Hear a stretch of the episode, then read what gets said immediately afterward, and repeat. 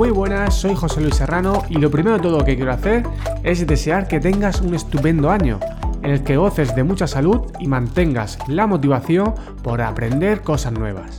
De motivación precisamente hablo en mi último artículo de blog publicado en joseluisserrano.net.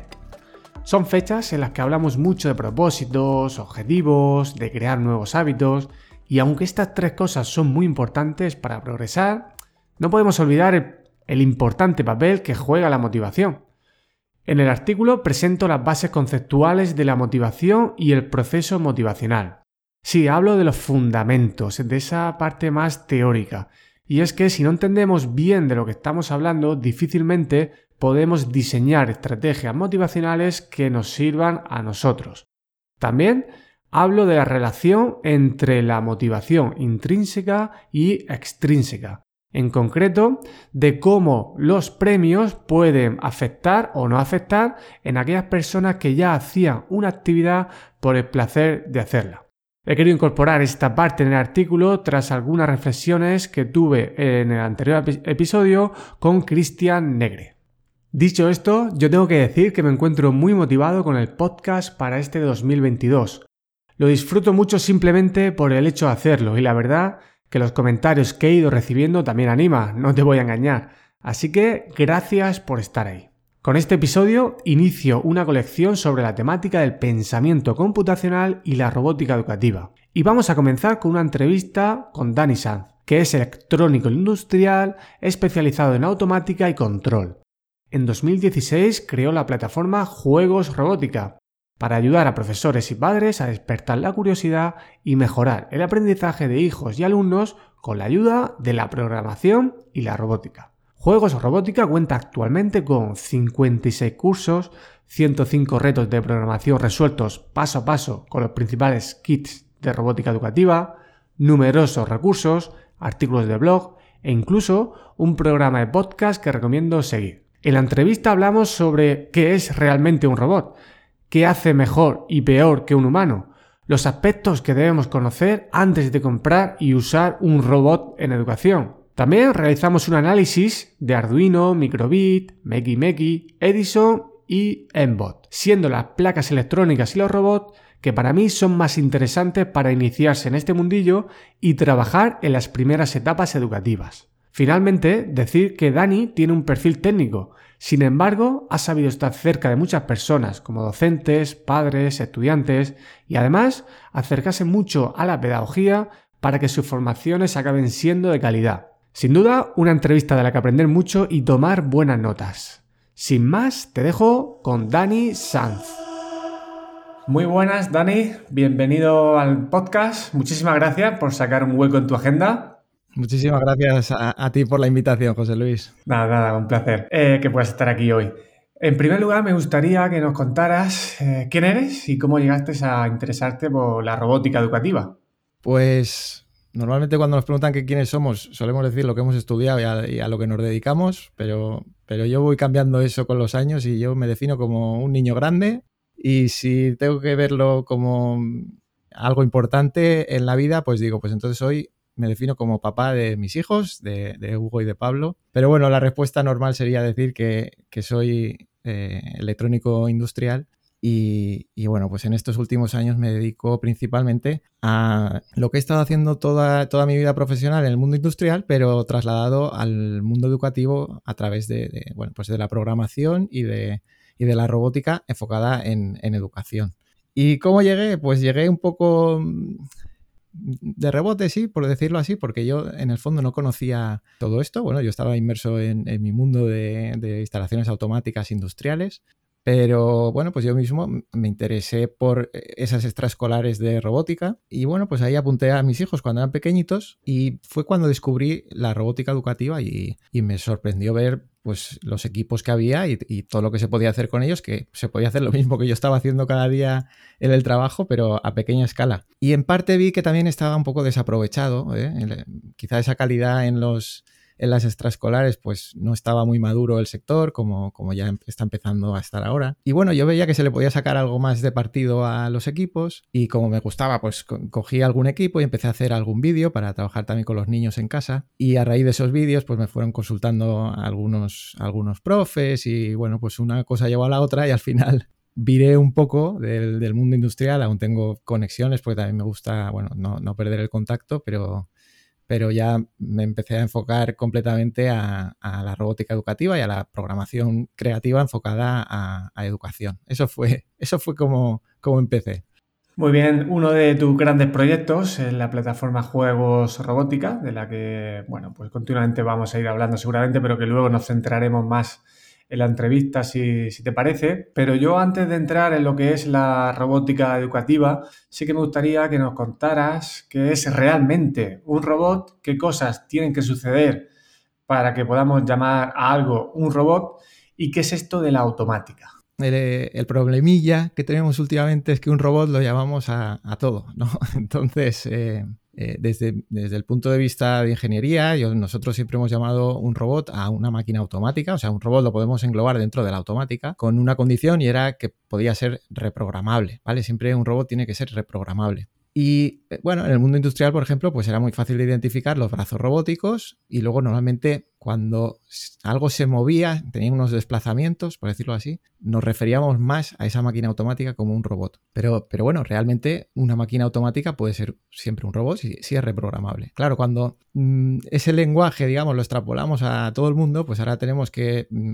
un robot de cocina, por ejemplo, no está cumpliendo lo mismo que yo te estoy comentando, o, o, bueno, hay ciertos robots que los llamamos robots y estrictamente, según su definición, no lo son, tampoco importa mucho. Y, un robot, por ejemplo, que un robot de una red social, un robot programado en Telegram, o un robot que ayude, yo qué sé, a un inversor en, financiero a analizar cómo van los mercados. Todo eso ya no tiene nada que ver con, con la automática, sobre todo en la parte física, y lo llamamos a todo robot. Entonces, el robot siempre lo hemos llamado, al menos a nivel industrial, cuando es reprogramable. Es decir, un robot ya, ya tiene precargado como una interfaz y es se puede reprogramar fácilmente por parte de un usuario que no es, digamos, el que ha, programado el corazón de esa, de esa, máquina. Y la automática en general ni siquiera tiene que ver con siempre con la programación. Quiero decir, la automática es cualquier proceso que esté controlando un evento. Es decir, mm, analiza unas entradas, por decirlo así, analiza qué está ocurriendo y toma control sobre eso, por eso llamamos automática y control, para llevarlo al punto que quiere. Pero no tiene ni por qué ser ni eléctrico ni, ni en fin, ni, por programación. De hecho, en, la, en las, eh, vosotros en la, en la universidad lo veréis, en las escuelas industriales, hablando de automática y control, el escudo tiene como, no sé si os habéis fijado, pero es como un eje con, con y, cuelgan como dos bolas así de unos, de unos palitos así. Bueno, pues eso es un regulador de velocidad de las máquinas de vapor que simplemente por la gravedad y por la inercia de, unos pesos, pues se podía regular eh, la velocidad. Quiero decir que la regulación y el control no, están siempre ligadas a la programación. Por ejemplo, como ahora lo, entendemos, que nos viene como muy natural. Puede ser neumático, puede ser mecánico. Bueno, esa sería la definición un poco técnica. Yo me voy a ir siempre, a lo mejor un poco por el lado técnico, José Luis, porque en el fondo yo soy técnico. Yo bueno, ya, ya me conoces. Eh, eso es lo que, lo que yo puedo aportar y a lo mejor a veces me voy un poquito más por el lado más técnico. No, todo lo contrario. De hecho, tienes un podcast que es un reflejo de los artículos de, de blog que tienes en Juego Robótica y a mí una de las cosas de ti que me sorprendió es esa visión educativa que tú a lo mejor no eres del todo consciente, pero que sí la tienes porque eres capaz de explicar lo, lo difícil de manera sencilla. Así que hay mucha confusión y creo que a veces conceptualizar bien y diferenciar lo que es un robot a lo que es, por ejemplo, el pensamiento computacional, todos estos términos que se mezclan y creo que es importante que, aunque sea de manera técnica o no, pero que sepamos diferenciar lo que es un robot, lo que se está acercando a ser un robot y lo que de manera estricta es eh, cuando una máquina es posible tomar decisiones en función de lo que de los sensores que tiene, los actuadores y creo que es muy importante que antes de que los docentes o que los padres puedan buscar un robot sepan realmente a qué nos estamos refiriendo con un, robot. Hablaremos posteriormente sobre ejemplos de, de este tipo de máquinas, pero antes sí que me gustaría, según tu, tu opinión, pues eso es un clásico, ¿no? Pero, pero me gustaría escuchar tu opinión y es que nos puedas decir qué hacemos mejor y peor que los robots actualmente, en el año 2021, porque a lo mejor la, respuesta dentro de un año puede cambiar. Pero actualmente, ¿qué hacemos mejor y peor que los robots? Hombre, la cosa se va consensuando, quiero decir, ya cada vez vamos teniendo más claro y bueno, eh, el futuro este distópico yo lo veo muy lejano y en cualquier caso pues si hay que advertir, por ejemplo, en el mundo educativo, de que, tenemos que reforzar según a dónde vamos al futuro, evidentemente yo reforzaría lo que hacemos mejor que un robot, es decir, lo que un robot nunca va a conseguir hacer, ¿no? eso sería lo ideal. Y Hombre, yo es muy arriesgado, pero bueno, no estaré aquí cuando digo nunca conseguir hacer, pero es que mm, hay cosas que yo creo que nunca conseguirá hacer. O sea, comprender las emociones de otro.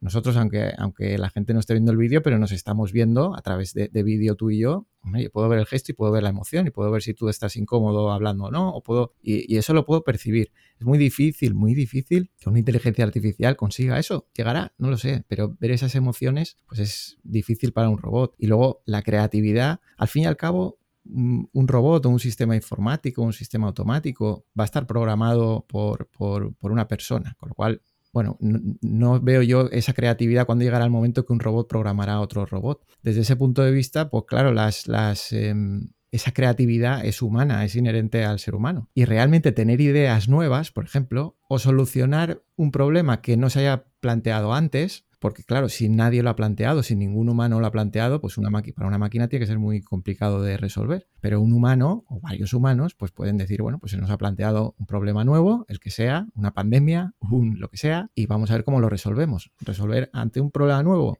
difícil para un robot. Y luego, pues a lo mejor entre los robots se llevan bien, si están bien programados, pero la relación entre las personas o sea, el que un robot se relacione bien con una persona, pues es más fácil que lo haga una persona, un ser humano, que una máquina. Y bueno, por ahí hay, hay eh, este tipo de cosas. Ah, no me acuerdo cómo se llamaba. Hay, una asociación que hace mucha, mucho hincapié en esto, porque realmente a veces se pone el foco en, en educar, digamos, hacia esos trabajos del futuro y todo lo que tiene que ver con los robots. Pero claro, lo ideal sería mm, todo lo contrario, es ver, potenciar lo que hacemos mejor que los robots y sobre todo evitar lo que son trabajos automáticos o repetitivos o todo esto que, bueno, se pueden aprender, pero es verdad que si, si no lo hacen ahora llegará un momento donde lo haga mejor un robot. A mí me gusta mucho, lo comentaste en alguno de tus artículos y episodios del podcast, que hablabas de la importancia de unir esa parte humanística con la programación y también relacionado con la parte de las emociones. Yo también estoy de acuerdo contigo en eso, porque nosotros los humanos muchas veces la parte de las emociones son parte de procesos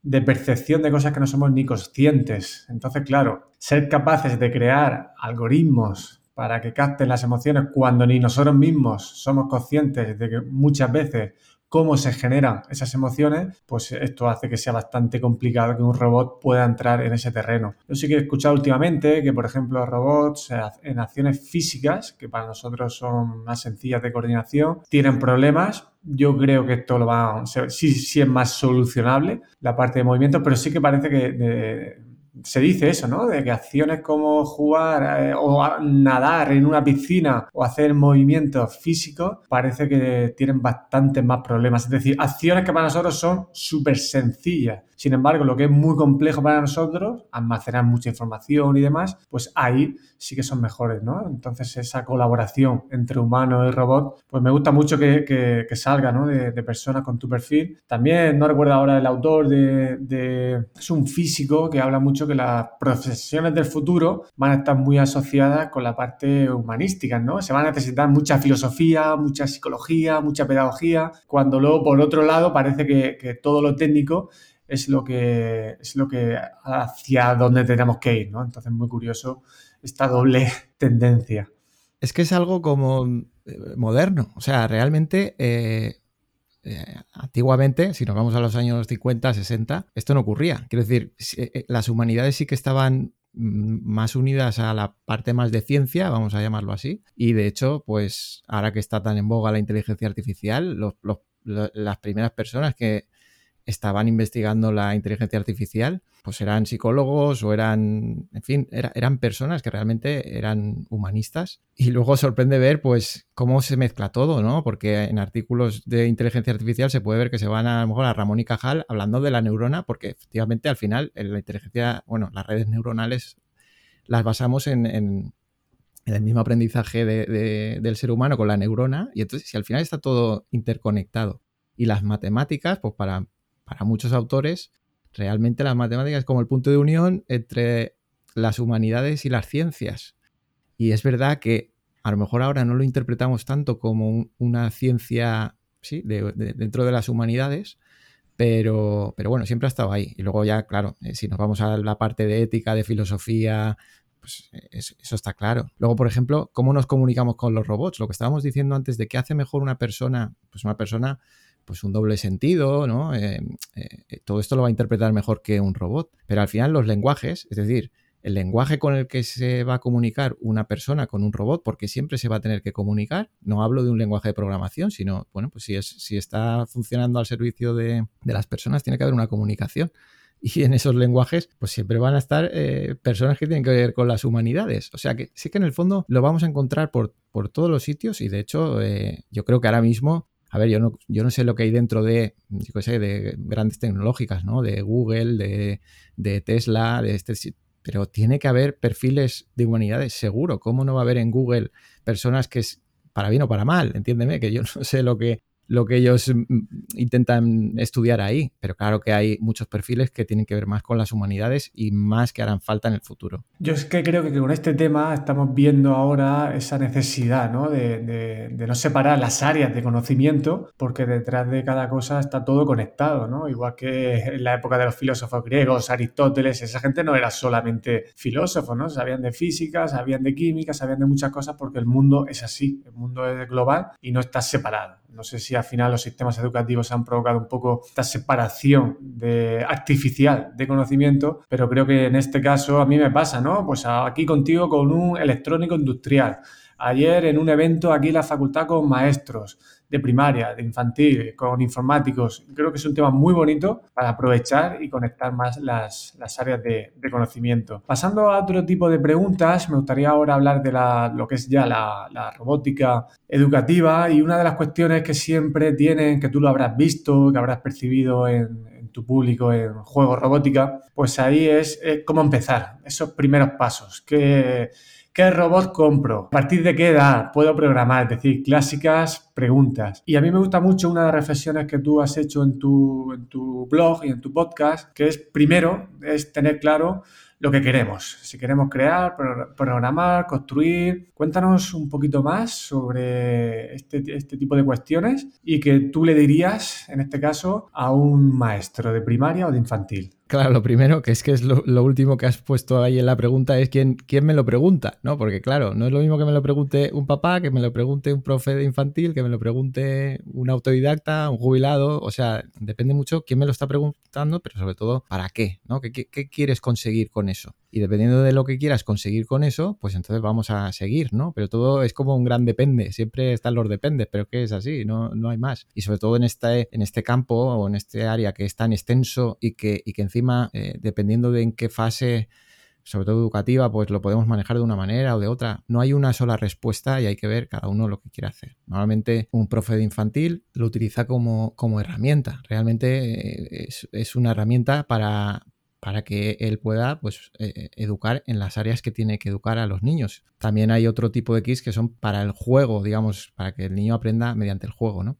Ya te digo, hay, que ver cada uno. Normalmente, pues a las primeras etapas en infantil los asociamos a, robots de suelo, ¿no? Que son estos robots eh, ortogonales donde se trabaja la secuencialidad. Pero claro, ya con, con esto que yo he soltado, con este rollo de la secuencialidad, tal, realmente lo que tenemos que aislar y decir, bueno, eso es una herramienta que un profe puede utilizar, igual que puede utilizar mm, ceras de colores, o puede utilizar plastilina, o puede utilizar bloques de construcción. Puede utilizar lo que llamamos un, robot educativo, que puede ser un robot de suelo, para apoyarse en él y, trabajar otras materias, ¿no? Y luego ya en primaria, pues es verdad que hay mm, educadores en primaria, también porque se va introduciendo en el currículum ciertas cosas que ya, bueno, pues les están metiendo un poco de deprisa con esto y ya quieren trabajar más la parte de computación, ¿no? Por decirlo así. Entonces, dependiendo de, que, de en qué etapa, pues lo mismo, pues vamos a ver. Pero quizá en esa parte ya, no en la parte de herramientas, sino en la parte más de computación, yo les diría no empecéis con un robot, o sea, empezar con otro tipo de herramientas que, hay disponibles, que, no te tienes que enfrentar a algo físico, digamos.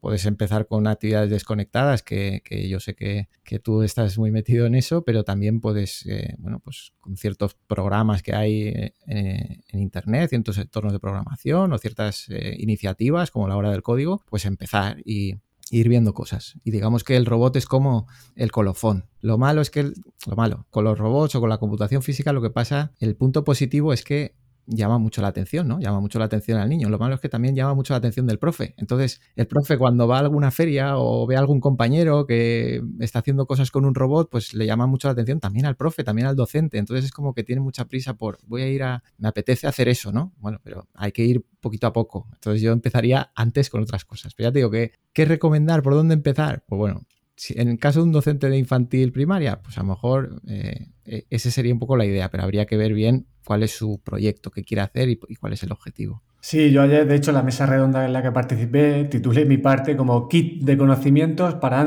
antes de comprar y programar un robot, ¿no? Para lanzar esa idea de decir, espérate, no te dejes fascinar por los robots, porque algunos hacen cosas maravillosas y enseguida queremos utilizar el robot y a toda costa. Entonces meto robot, hago la robótica, los alumnos incluso luego a veces se aburren porque otra vez el robot, dejan de perder un poco esa fascinación y al final pues el docente se da cuenta que realmente lo que estaba haciendo es utilizar un robot pero no ha ido a otras cosas que necesitaba hacer. Ahora mismo la fecha de grabación de, de este episodio pues está valorando el borrador del decreto de primaria e infantil, en el que aparece, tengo que decir que a mí me ha sorprendido que aparezca tan claramente, la necesidad de incorporar el pensamiento computacional en infantil y, en primaria. Entonces, claro, a mí hay una cosa que me ha gustado, es cómo lo han definido, más o menos, otra cosa que menos, porque eh, está integrado, por ejemplo, en primaria en dos asignaturas, por otro lado se se habla de la necesidad de proyectos interdisciplinares, eso compensaría un poco lo de las asignaturas. Pero por otro lado, sí que digo, va a haber mucha gente que esto no va a saber por dónde cogerlo. Entonces, si estos años que no era por así decirlo, obligatorio, trabajarlo, ya se cometían muchos errores de arrancar con Scratch, de arrancar con me compro MBot, me compro Meki Meki, pero sin saber muy bien esto que estoy desarrollando, si estoy creando, si estoy programando, si construyo, si trabajo la electrónica, pues ahora el próximo curso, pues probablemente veamos más problemas de, de este tipo. Entonces creo que es importante, antes de hacer como una especie de guía y hablar de robots de cada uno, y este es para infantil, este es para primaria, pues eh, arrancar con esa idea que tú has contado muchas veces, ¿no? Decir, ¿qué quiero hacer? Quiero crear, quiero programar, después en primaria en mi cole qué va a hacer mi compañero y llegar a ese, consenso. ¿no? Eh, hablando de los robots, este podcast va a ser publicado justo después de, Reyes, a lo mejor llegamos ahí un poquito tarde para este año, pero oh, ¿qué le dirías a los padres? ¿Qué, ¿Qué tienen que saber antes de comprar un robot? ¿Qué criterios deberían seguir? A ver, yo lo que siempre digo, mira, es la definición que te he dicho al principio. O sea, un robot es programable, pero reprogramable. O sea, un, robot es, lo definimos como algo que se puede programar varias veces, pero ya digo que eso no importa cómo le llamemos. Pero entiendo que cuando, que cuando un papá o un familiar está buscando un juguete para un niño, para que practique estos temas de computación, pues lo que quiere es precisamente eso, que sea programable. Entonces muchas veces se falla, se falla en eso. Eh, nos dejamos, digamos, mm, un poco, hombre, el marketing también es su función, ¿no? Nos dejamos embelesar por lo que nos dice un anuncio que va a hacer el robot y a lo mejor sale un, androide, un bípedo, ¿no? Lo que tú decías antes de, de que es muy difícil que están encontrando muchos problemas en que físicamente no un robot actúe como un humano. Claro, es que es que lo del movimiento bípedo, eso en fin, es poco, es poco funcional. Lo normal es que tengas unas orugas o que tengas un sistema de varias orugas para subir escaleras, pero el tema bípedo es simplemente de marketing, o sea, para que un, para que un humano vea a un robot como un semejante.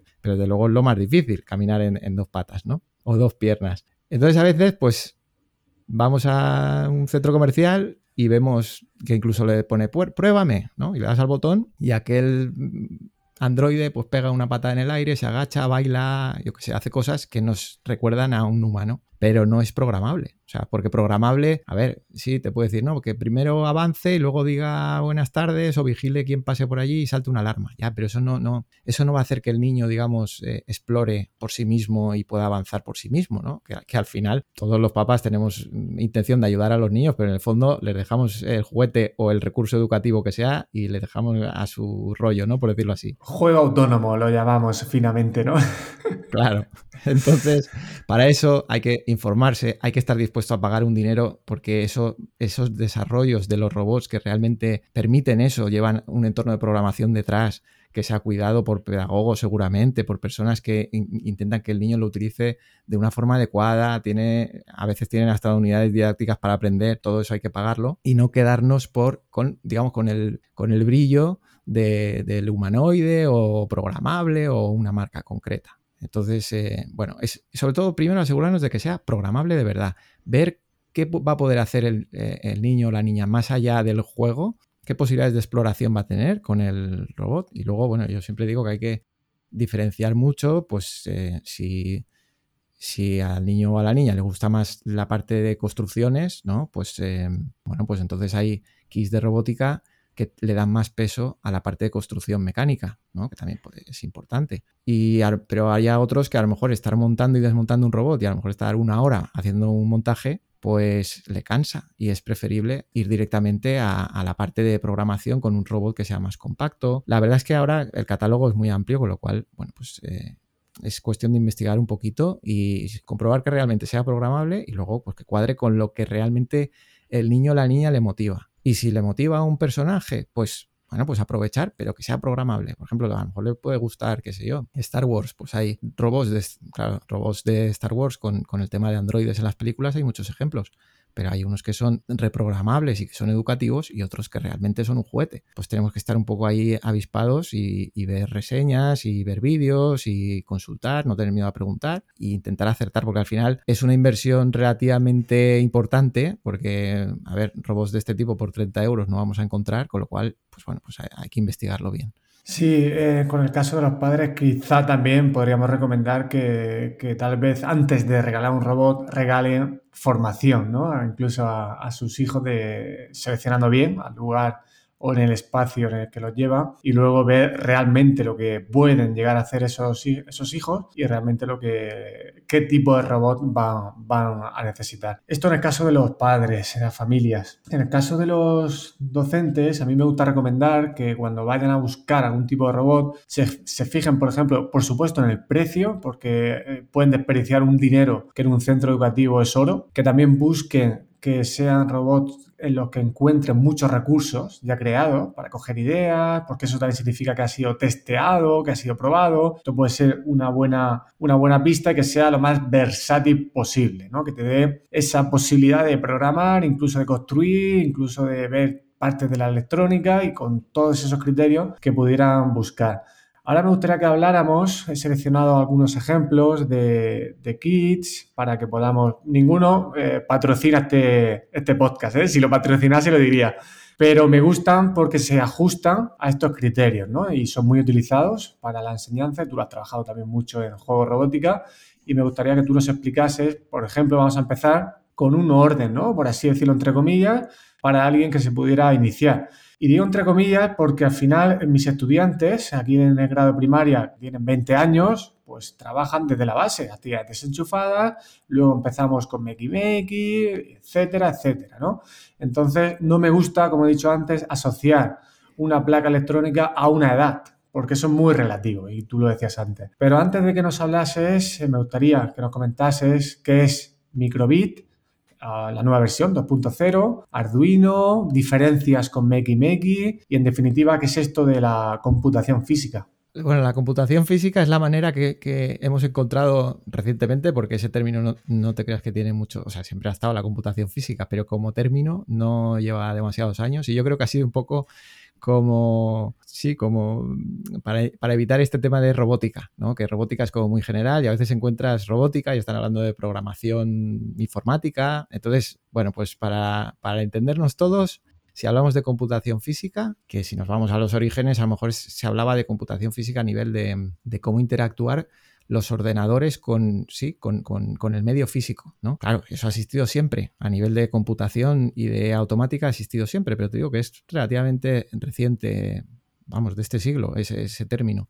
La computación física es, puede ser con un ordenador, puede ser con un, con un microcontrolador, como es el caso de los ejemplos que has dado, pues es una manera de que tengamos una automatización, que esta sí que es eh, programada, por eso llamamos computación, porque tiene que ver con una serie de algoritmos, una serie de programas que, se han introducido en, ese, en esa unidad de procesamiento, puede ser un ordenador, puede ser un procesador, puede ser un microcontrolador, y digamos, somos capaces, el programa es capaz de ver qué está pasando a su alrededor y dependiendo de lo que esté pasando a su alrededor, en el medio físico, por supuesto, pues toma acción en el medio físico a través de, bueno, pues puede ser, por ejemplo, si hablamos de temperatura, que sería muy, un ejemplo muy claro, o el aire acondicionado, por ejemplo. Pues el aire acondicionado, eso es computación física. El aire acondicionado, hay un termostato que mide qué temperatura hay y si su programa estima, porque le hemos puesto una temperatura, digamos, de consigna, que debe de enfriar, pues entonces actúa sobre el medio físico y enfría. Y si tiene que calentar, pues calienta. ¿vale? Eso sería la computación física siempre que ese control lo hagamos mediante programas, algoritmos, este tipo de,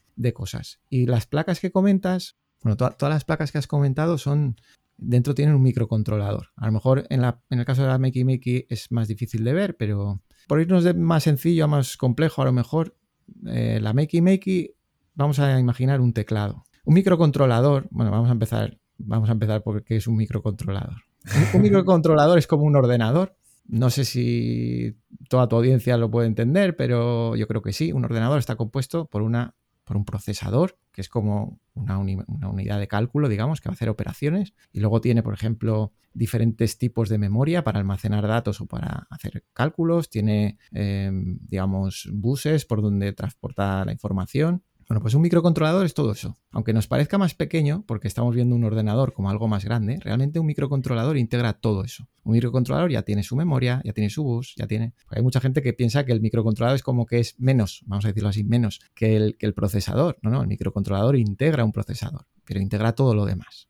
Lo que pasa es que son, bueno, pues elementos que a nivel de cálculo, pues son, claro, no están especializados como está el procesador en el cálculo y, bueno, pues digamos son más sencillos, mucho más económicos, pero un microcontrolador hoy en día lo tenemos en todos los, en todos los lados. Por ejemplo, un teclado, para irnos a la Makey Makey, un teclado tiene un microcontrolador, el teclado, dentro, para controlar la comunicación que tiene con el ordenador. Es decir, esa comunicación que hace a través del, del USB, por ejemplo, pues la controla un microcontrolador. Cuando le damos una tecla, bueno, pues eso lo transformamos, por decirlo así, en, bits, se lo pasamos por lenguaje máquina, digamos, está pasando a través de una serie de protocolos por el, USB, por el cable USB, le llega al ordenador y, bueno, pues va a ejecutar lo que le hayamos puesto. Si estamos en un procesador de texto, si le damos a la H, pues pondrá la H. Y si estoy en un videojuego y le doy a la flecha para arriba, pues moverá mi personaje para arriba. Hará lo que, lo que se haya establecido que, que se haga. Pues la Makey Makey es un teclado. O sea, realmente es exactamente lo mismo. Es una placa que tiene un microcontrolador,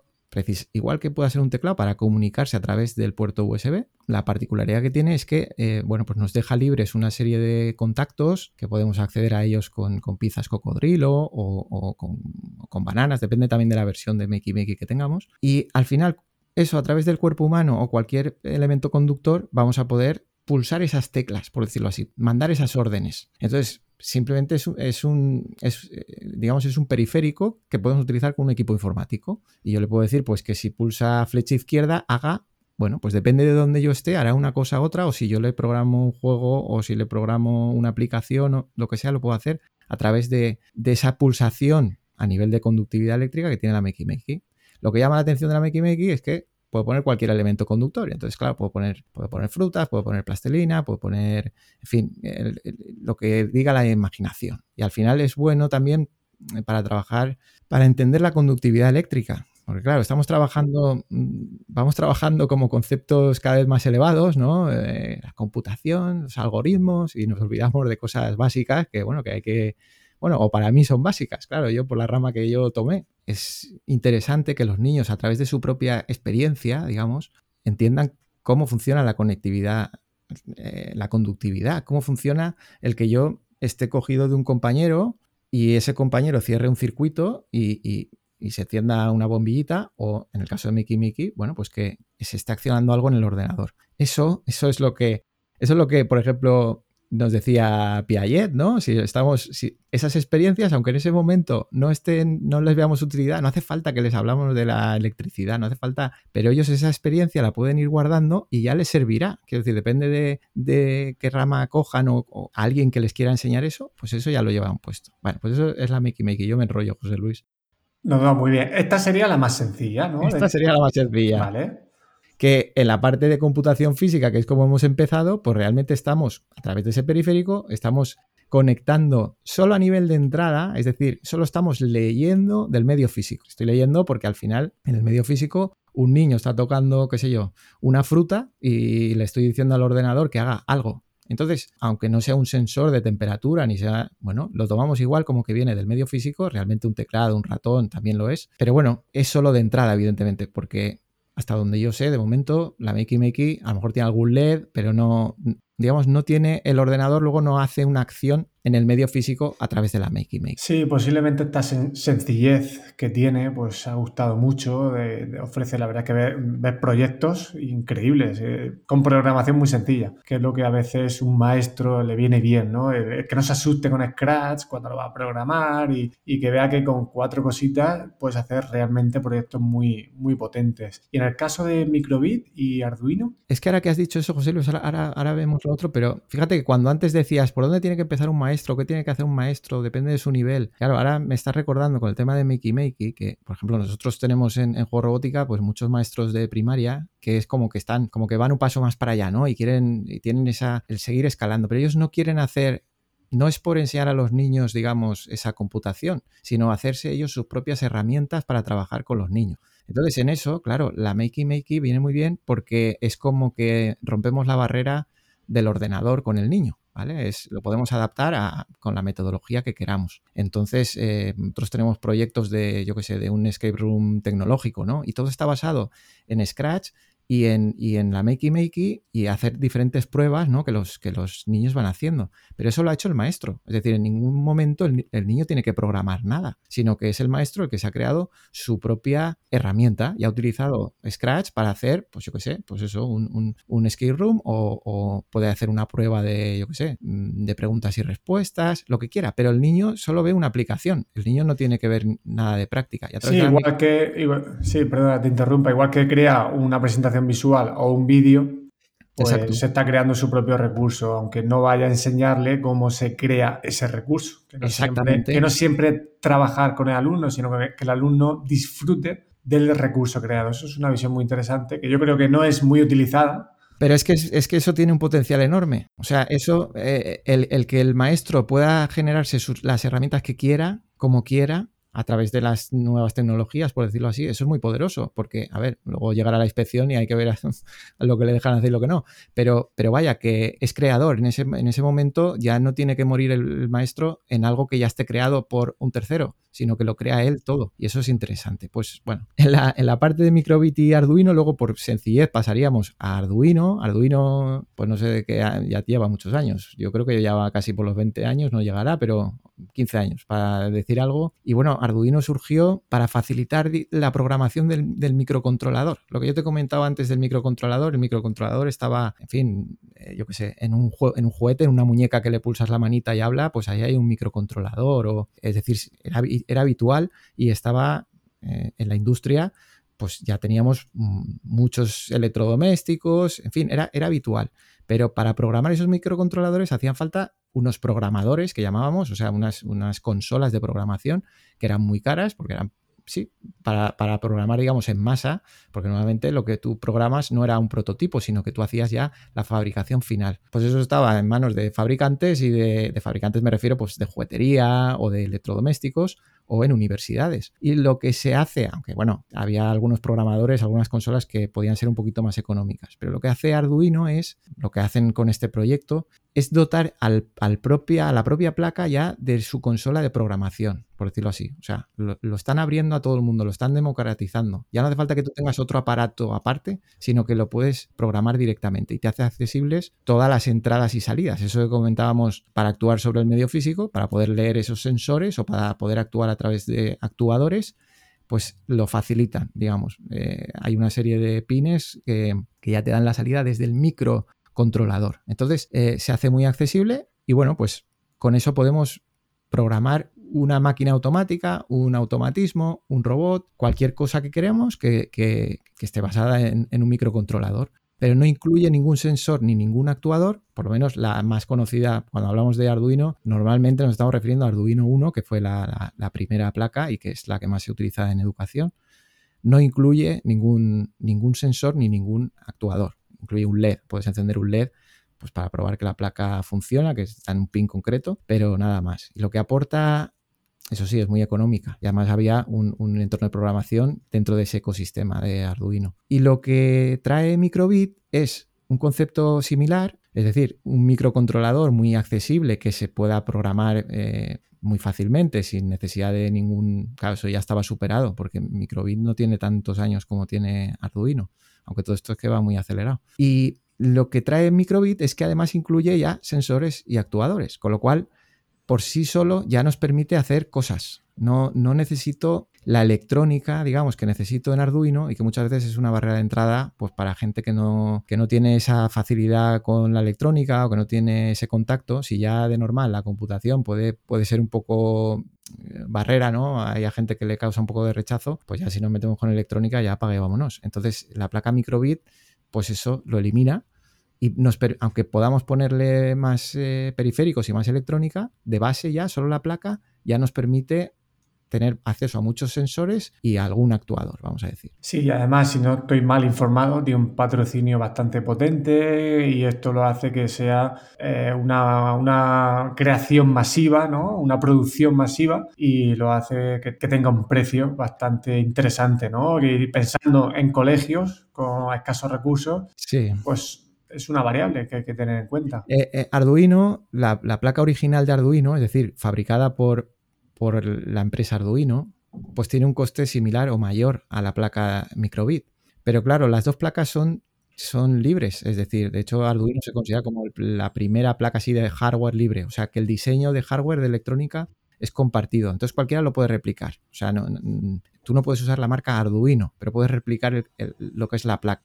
Hmm. Pues esa placa Em, al poder ser replicada, pues claro, la estamos encontrando a precios, mm, en fin, muy económicos, fabricado por un tercero. ¿Por qué? Porque realmente no está soportando todo el proyecto que soporta Arduino, el entorno de programación, una serie de cosas. Cuando llega Microbit, ¿qué hace? Yo no sé si mm, para protegerse de ese mismo concepto que le ocurrió a Arduino o no, pero al final hay una serie de patrocinadores detrás, hay que entender que los lobbies tecnológicos también quieren que todo esto entre en, educación mm, porque les hace falta, es decir, hace falta personal, cualificado y necesitan que se empiece a formar en todo esto. Entonces, aunque alguien quiera, porque es libre el, diseño de microbit, pero aunque alguien lo quiera comercializar, no le sale a cuenta, porque, porque no puede fabricar tan económico como se está vendiendo ahora, porque está subvencionado. Digamos. Entonces, bueno, no sé si por esa razón o no, pero es una manera también que se ha protegido, digamos, la propia, la propia marca. Y claro, a nivel de uso, bueno, están, deben de estar a la par. En millones de unidades hay por el mundo está plagado de Arduinos y de microbits. No sé, la cifra está por ahí de, millones de unidades, pero lo bueno de eso, aparte de que tú, por ejemplo, me hablas de esas placas porque son las más conocidas, es lógico, pero lo que decías al principio, hay una comunidad detrás, es decir, una, cuando hay muchos usuarios que están utilizando las mismas herramientas, es más fácil que si Mm, queremos acceder a un recurso, pues lo vayamos a encontrar o que encontremos eh, ayuda en nuestro idioma, sea cual sea nuestro idioma. Entonces, eh, al final se retroalimentan esas comunidades y van a más, a más, a más y va creciendo. Tienes ahí artículos de blog y episodios en el podcast sobre Edison, MBot, y bueno, pues ahí se puede profundizar. Pero de forma breve, este uso de robots, ¿qué nos aporta? ¿Hay algunas diferencias entre ellos? También si las puedes señalar.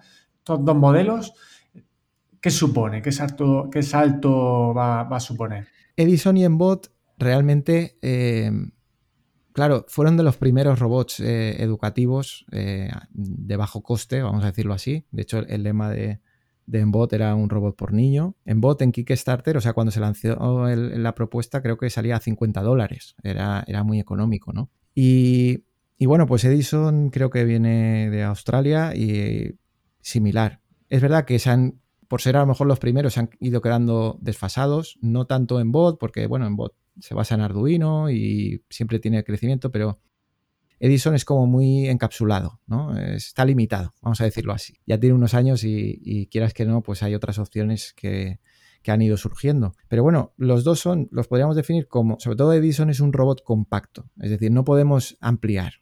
Y además es muy sencillo. Muy sencillo no lo digo por la sencillez de uso, que tampoco que sea el más sencillo de utilizar, sino porque es muy liviano, o sea, tiene cuatro cositas y ya está. Eso puede ser bueno, o sea, puede ser bueno no perder el foco en tener, digamos, eh, demasiadas cualidades, demasiadas posibilidades, pero yo creo que hoy en día, que ya tenemos mucha formación a nuestro alcance, quizá sea limitarnos, porque enseguida vamos a querer migrar a otro robot. Lo bueno es que es compacto y bueno, pues que no vamos a perder ninguna pieza ni nada de eso. En bot, sin embargo, ya nos permite expandir. O sea, yo puedo ponerle elementos externos, le puedo poner sensores adicionales, le puedo poner actuadores adicionales y puedo hacer muchas cosas, a pesar de que en principio es un robot también, no es que sea igual de compacto que, Edison, pero bueno, es no tiene piezas de construcción, vamos a decirlo así, pero tiene puertos para que lo podamos eh, ir conectando otras cosas. Pero ya te digo, es que claro, desde esos robots han aparecido, pues han ido apareciendo muchos robots que han ido mejorando esas propuestas y los robots compactos como Edison, pues ya nos tenemos que ir a robots que están más pensados precisamente para esa etapa a lo mejor de primaria y que buscan ser compactos para ser muy robustos o para, pues no sé, se me viene a la mente Cody Rocky, por ejemplo, que es como, sí, como un juguetito y es muy compacto, pero es que hay muchísimos modelos. Y luego pues si ya vamos a etapas superiores, pues se busca que tengan más posibilidades que las que tiene, por ejemplo, Edison. Sí, al final son tipos de robots que, fíjate lo que tú decías, que a veces cuando ofrecen menos opciones, imagínate, mismo precio, menos opciones y más opciones. Hay mucha gente que va a preferir el de menos opciones, curiosamente, porque al final es como se bloquean menos, ¿no? Es decir, vale, es que tanta opción me acaba bloqueando, ¿no? Es un poco curioso. Y MBot, por ejemplo, a mí me gusta mucho por esa versatilidad que tiene. Tú quieres, amplías, si no, no amplías. Pues siempre tienes la opción de tener nuevos sensores y demás y creo que, es, una, es una, bonita, una bonita opción. Sí, además en lo que decías antes de que no es solo de los centros educativos, quiero decir, la economía la tenemos que mirar todos. Yo, eh, la, la, vamos, la, la, mitad de mis alumnos o más cada vez yo tiendo más a la parte profesional de, academias de extraescolares y, evidentemente también tienen que mirar por la economía. Entonces al final, sea cual sea el presupuesto, lo que tenemos que es que intentar pensar bien que va, que cómo vamos a utilizar esas herramientas. Me da igual que sea un robot como que sea, yo qué sé, una pizarra digital o el mobiliario de la clase. Es que es lo mismo. ¿Cómo le vamos a poder más recorrido? Pues hay hay kits que son, que yo llamo de largo recorrido, porque te van a permitir trabajar en diferentes etapas. O sea, pues trabajar igual en infantil, que en primaria, que en secundaria, que en la universidad. O sea, eh, porque yo mismo he trabajado algunos kits en la Universidad de Lego, por ejemplo. Pero claro, eso hay que, digamos, hay que hacer un estudio de esas necesidades. ¿Realmente en, en ese cole, ese aula, por ejemplo, está disponible para todos los niveles? Pues no. Pues entonces vamos a enfocarnos en algo más especializado para infantil, en algo más especializado para primaria o secundaria, depende de lo que queramos hacer. Pero tomando todas las variables, evidentemente te va a dar mm, económicamente más juego, por decirlo así, un robot que sea ampliable, que sea escalable, que pueda ir, que lo mismo lo podemos hacer con Microbit, por ejemplo, con Arduino, es decir, ir escalando en nuestra inversión, por decirlo así, ir añadiendo accesorios para que vaya creciendo el robot. Porque realmente el robot, podemos comprar un robot comercial o podemos fabricarlo, también podemos hacerlo así. Pero es verdad que depende de la formación que tengamos, depende de si tenemos ayuda técnica o no, pues nos tenemos que ir a algo comercial y sencillo, o bueno, pues a lo mejor hay alguien en secundaria que, que ya nos aporta esa parte técnica y nos lanzamos a hacer nuestros propios robots, por ejemplo, pues también puede ser. Claro. Muy bien, ahora me gustaría hablar eh, algo más de la plataforma de juegos robótica. Tienes ahí esa base de cursos, esa base de los retos, con los que ya sabes que yo aprendí mucho y mis estudiantes también aquí en la universidad. Esos retos pues tienes ahí como más de 100, más de 50 cursos. Y bueno, pues me gustaría que nos contaras de forma genérica cómo es la estructura de uno de los de, de un curso en general en juegos robótica y cuáles son los más demandados. Sí, los cursos en general bueno, los cursos que yo tengo en la plataforma son todos eh, a través de vídeo, igual que veías los retos que, bueno, pues que en un vídeo vamos viendo cómo, programar el robot en un reto que hemos planteado previamente, pues los cursos se hacen siempre a través de vídeo, depende de qué cursos, pues a veces hay algún descargable o no. no, no, siempre tiene, porque normalmente el foco es el vídeo y una serie de ejercicios propuestos, eso siempre, porque, porque bueno, la contemplación, digamos, es como los retos. La contemplación directamente de cómo se hace no suele ser un buen aliado del aprendizaje. Eh, es mejor eh, ponerlo en práctica y fallar y entonces decir, oye, esto por qué no ha funcionado o qué no he entendido y volver al vídeo. Entonces, al final la base son, son vídeos y ejercicios. Pero Claro, ¿sobre qué cosas? Pues tenemos un campo muy amplio,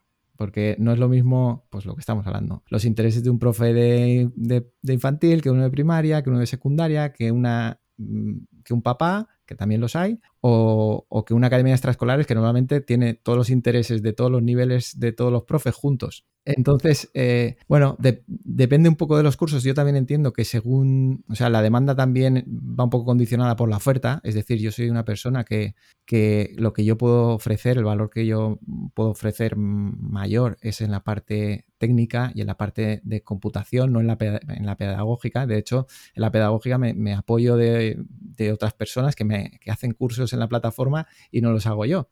Pero el core, digamos, el, valor principal está en la, sacar partido a esos kits de robótica o sacar partido a las aplicaciones. Los retos que decías, los retos llamaron más la atención al principio porque con un robot que aparentemente parecía que no se podía hacer nada, vamos a decirlo así, pues se planteaban como hacer muchas cosas. Claro, yo eh, estaba bastante acostumbrado porque eso es lo que hacemos en industria, ¿no? O sea, hay, un problema y tenemos que resolverlo y lo tenemos que resolver con el menor número de recursos posibles para gastar menos. Quiero decir, el dinero, lo que hablábamos antes, eso siempre está ahí. Entonces es como que ese pensamiento lateral, claro, yo lo, traigo ya trabajado porque era mi profesión y le, y le puedo ver segundos, terceros, cuartas opciones al uso de un, elemento que traiga un robot y, entonces salirse de ese sigue líneas, que es lo típico, o de un evita obstáculos, en fin, de las propuestas clásicas que ya había y decir, bueno, es que con un sensor de ultrasonido se pueden hacer muchas cosas. Con un sensor de ultrasonido se puede se puede estudiar la, eh, yo qué sé, física, se puede hacer muchas cosas con los elementos que trae un kit básico. Ese pensamiento lateral gustó mucho. Pues eso es lo mismo lo que hacemos en los cursos muchas veces cuando vamos subiendo el nivel, porque lo que demandan lo que tú decías, que, ¿cuáles son los más demandados? Bueno, pues ahora, por ejemplo, microbit, pero ¿en qué, en, qué, qué es lo que buscan? Pues subir el nivel, es decir, poder proponer algo más que de lo sencillo. Y para eso, para trabajar ese pensamiento lateral, les tienes que dar ejemplos. Y tienes que, tienen que ir trabajándolo y de esa manera, pues es conforme van viendo cosas. Lo que tiene mucho valor últimamente en, en juego robótica. Digo últimamente porque a lo mejor llevamos, yo qué sé, un año o dos. Yo a veces me sorprendo de no haberlo propuesto desde un principio cuando lancé el proyecto hace ya muchos años. Es la comunidad, porque, y eso lo verás tú con tus alumnos, es decir, la, la interacción, ahora que hemos abierto, digamos, medios, herramientas para que actúen entre ellos, que decir, antes un suscriptor de mi plataforma no, no tenía contacto con otro suscriptor, no se veían, consumían los cursos, pero entre ellos no interactuaban. Y bueno, de unos años a esta parte ya vamos trabajando esa, esa comunicación entre ellos, hacemos eh, sesiones en directo, tenemos un grupo de Telegram y claro, todo eso es lo que les da muchísimo valor también porque yo no llego a esas experiencias a lo mejor, porque yo no soy profesor de primaria, yo no soy profesor de secundaria, yo no tengo esas experiencias realmente en el aula, con lo cual cuando surgen dudas o cuando han tenido experiencias y se lo se lo comunican entre ellos por este tipo de vías, pues eh, se enriquece mucho todo el grupo. Y, eso te diría que casi que le doy más valor que a los cursos, porque en el fondo los cursos, bueno, yo, les, yo intento subir el nivel, tenemos una herramienta para que ellos elijan qué nuevas formaciones quieren tener y lo que más se vota pues es lo que vamos desarrollando. Pero bueno, no deja de ser información ordenada de algo que en el fondo existe. Eh, no, es esa comunidad, digamos, donde ellos interactúan, pues yo creo que es, eh, está siendo muy valioso, ya te digo, estos últimos años y cada vez intento darle más importancia a esa parte que no fui consciente pues, cuando lancé el proyecto.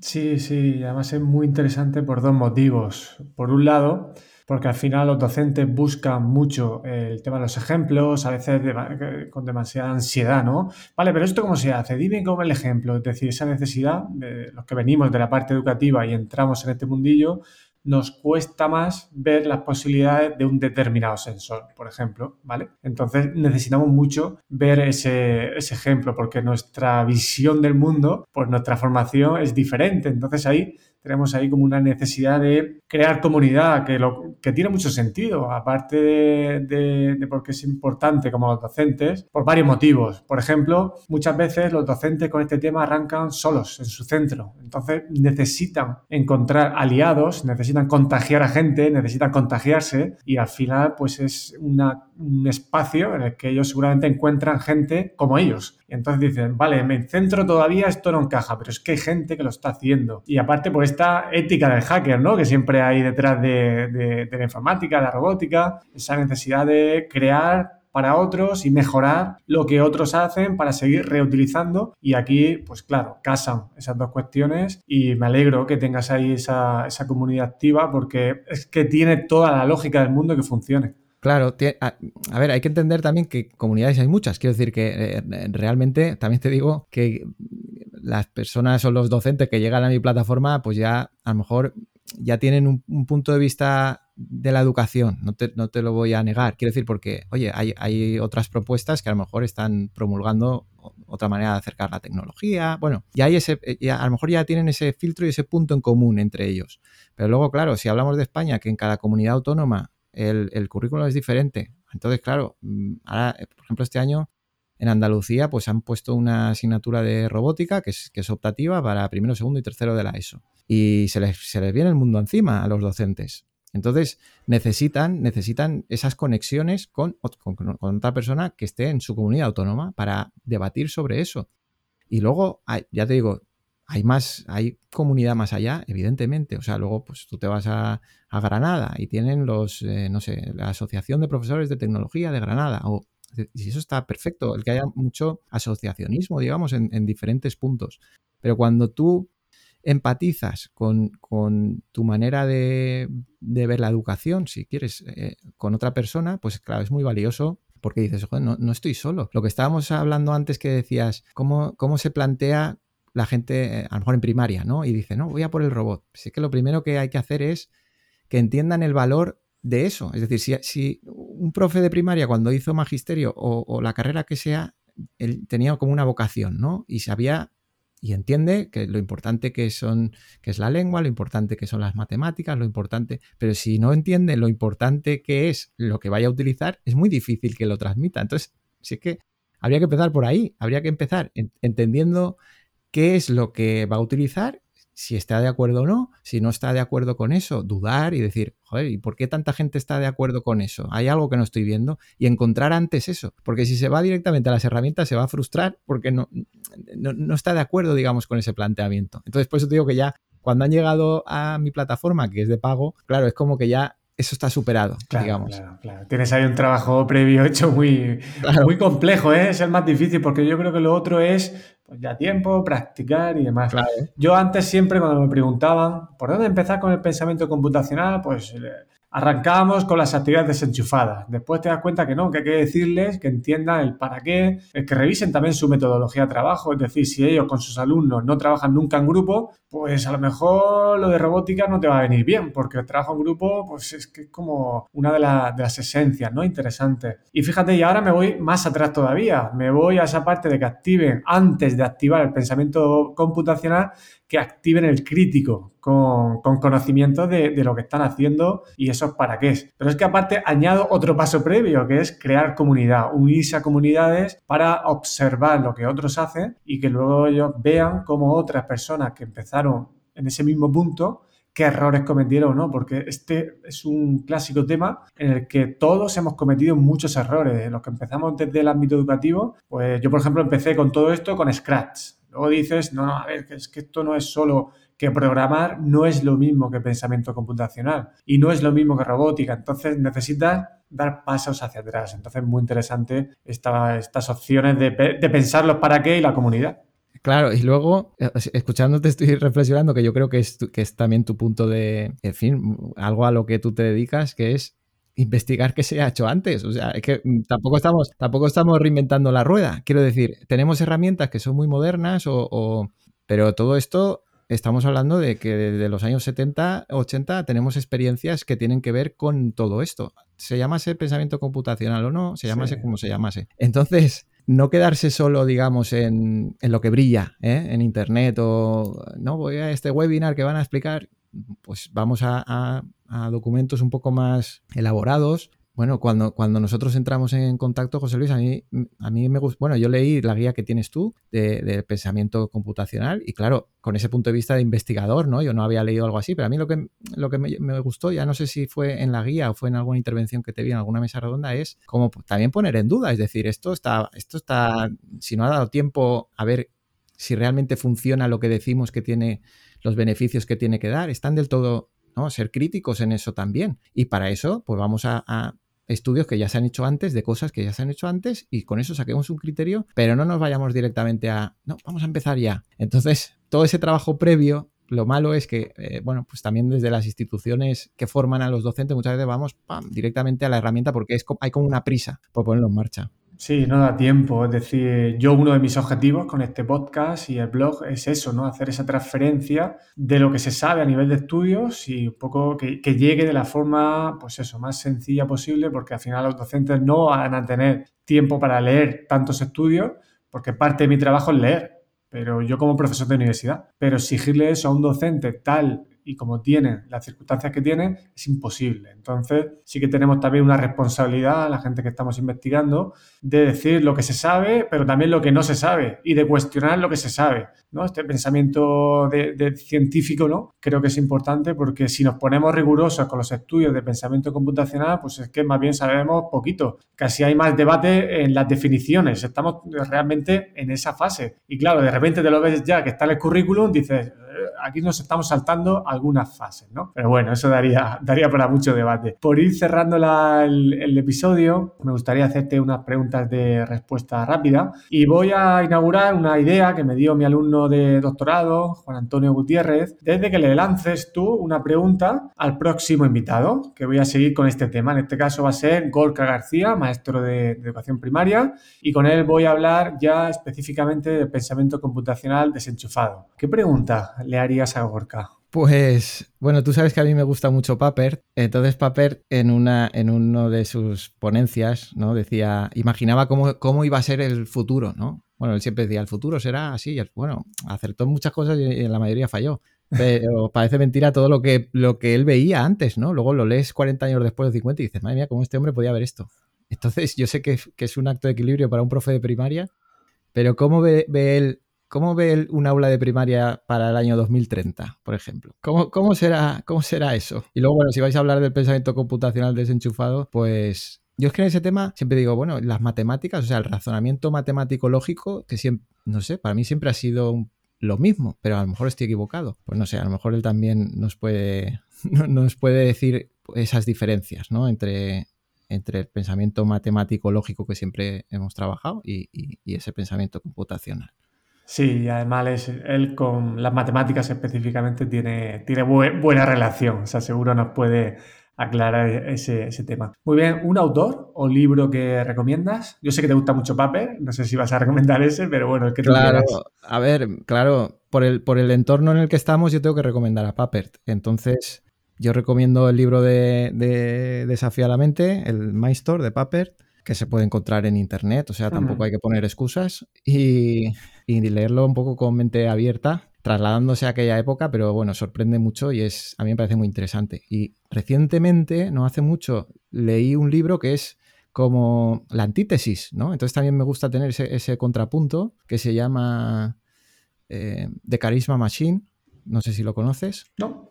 Pues este libro, no, ahora no recuerdo su autora, pero lo que hace es decir eh, por qué no funcionó el proyecto de Nicolás Negroponte, el de One Laptop per Child, que quería poner, quería poner un robot en cada, para cada niño ¿no? en el mundo. Y a mí me ha hecho reflexionar mucho, ya, ya os digo, porque va un poco en, en, en contraposición a Papert, y personalmente me, ha metido a mí en una época que estoy muy reflexivo con estos temas. Eh, bueno, nada, te invito a que, a que leas el libro porque está muy interesante, pero sobre todo lo que hace es ver que a veces nos equivocamos porque estamos como trasladando nuestras propias experiencias de infancia a las queremos trasladar a los niños, ¿no? Eh, pone como ejemplo este macroproyecto que era, que era eh, una computadora por niño, pero bueno, yo lo pienso y digo, a ver si mi proyecto yo también me estoy proyectando, ¿no? Y, realmente, bueno, pues creo que ese libro también está, está interesante, sobre todo relacionado con lo que estábamos diciendo. Esa idea está muy chula. Hace poco lo leí, no recuerdo dónde, eh, de cuando un tema lo tienes como, crees que lo tienes muy claro, que te gusta, que tienes claro tu posición, que es súper interesante leer opiniones muy contrarias, que al final te hacen repensar cosas, ¿eh? Claro, es que tú fíjate, yo, esto se repite mucho, a lo mejor se está alargando un poco, José Luis, el podcast, tú dímelo. No, no Como el oyente puede parar y puede continuar en cualquier momento, la ventaja del podcast. Claro, yo, yo que soy electrónico, ¿no? Yo te digo, cuando me preguntan a mí, yo te digo, no, yo destripaba mis juguetes, o sea, abría mis juguetes, practicaba con ellos cuando tenía 12, 13 años. Y luego, pues me gustaba programar. Yo tenía mi, ordenador en mi casita, en aquellos primeros ordenadores, y eso me llevó. Pero esa historia, que tú te crees que es tuya y ya está, por decirlo así, evidentemente entiendes que, la, que es compartida. Pero claro, yo me doy cuenta que, por ejemplo, los profes que llegan a, que me llegan a mí, o los papás que me llegan a mí, eh, tienen esa misma historia detrás. Entonces, claro, eso por un lado te, hace ver que hay un punto de conexión donde estamos dando una importancia a nuestra propia experiencia sin ponernos en la experiencia que puedan tener la mayoría de gente que no ha pasado con esa ilusión, ¿sabes? y, nosotros vemos que poner un ordenador en manos de un niño puede ser ilusionante y a lo mejor el niño dice, ¿y a mí qué?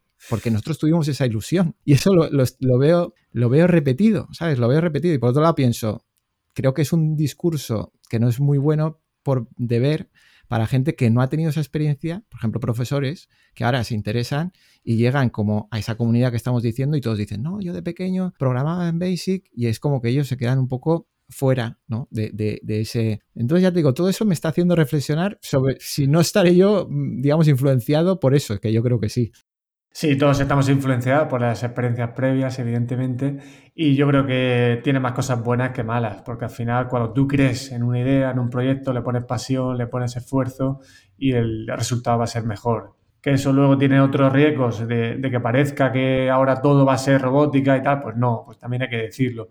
Pero eso que estás haciendo, pues es parte de la educación, pero evidentemente yo siempre digo que el pensamiento computacional no es el tipo de pensamiento más importante. Si tuviéramos que elegir uno, elegimos el crítico, ¿no? Pero al final hay que saber salirse ¿no? de, de, nuestros temas para ver que hay otras cosas que también son, son importantes. Así que genial esas reflexiones, pero bueno, yo creo que no hay que preocuparse en exceso. Muy bien. Eh, ¿Y dónde te pueden encontrar? ¿Tienes web? Ya hablamos hablado de, de la web de Juego Robótica redes sociales, correo electrónico, lo que nos quieras dejar para si alguien se quiere poner en contacto contigo. A través de, de Juegos Robótica, si buscan, yo tengo más proyectos. Los proyectos en general que tengo yo los pueden ver en danisanz.com, pero vaya, que eh, Juegos Robótica es donde está la parte, eh, el proyecto más importante alrededor de, de la programación y la robótica en educación y que le puede interesar a tu audiencia es Juegos Robótica y bueno, pues allí tienen formulario de contacto que me pueden contactar o bueno, si me quieren escribir me pueden escribir correo a dani.sanz.juegosrobótica.es pero vaya, con el formulario de contacto se asegura que llega y, nada, en lo que yo pueda ayudar pues eh, siempre estoy dispuesto a, responder. Pues muchísimas gracias Dani por tu tiempo y bueno, vuelve cuando quieras al podcast porque hará falta que vuelvas a, a venir, que estos temas evoluciona muy rápido y la información es muy cambiante. Muchísimas gracias. Gracias a ti, José Luis, por la invitación. Ya te digo, es un, honor que me, que me, hayas traído al podcast y, bueno, te deseo mucha suerte también en el podcast, que creo que es un, que es un recurso muy chulo y un proyecto muy necesario que, que hacía falta. Muchas gracias, de verdad. Gracias por escuchar este episodio y seguir el podcast de Du Hacking. Si todavía no lo has hecho, puedes suscribirte a él desde iBox, iTunes o Spotify. También puedes seguir todas las novedades del blog y el podcast mediante la newsletter que envío de manera mensual y uniéndote al canal de Telegram de EduHacking. Podrás encontrar más información en joseluisserrano.net. Y ahora sí, me despido de ti. Cuídate mucho y hasta dentro de dos semanas.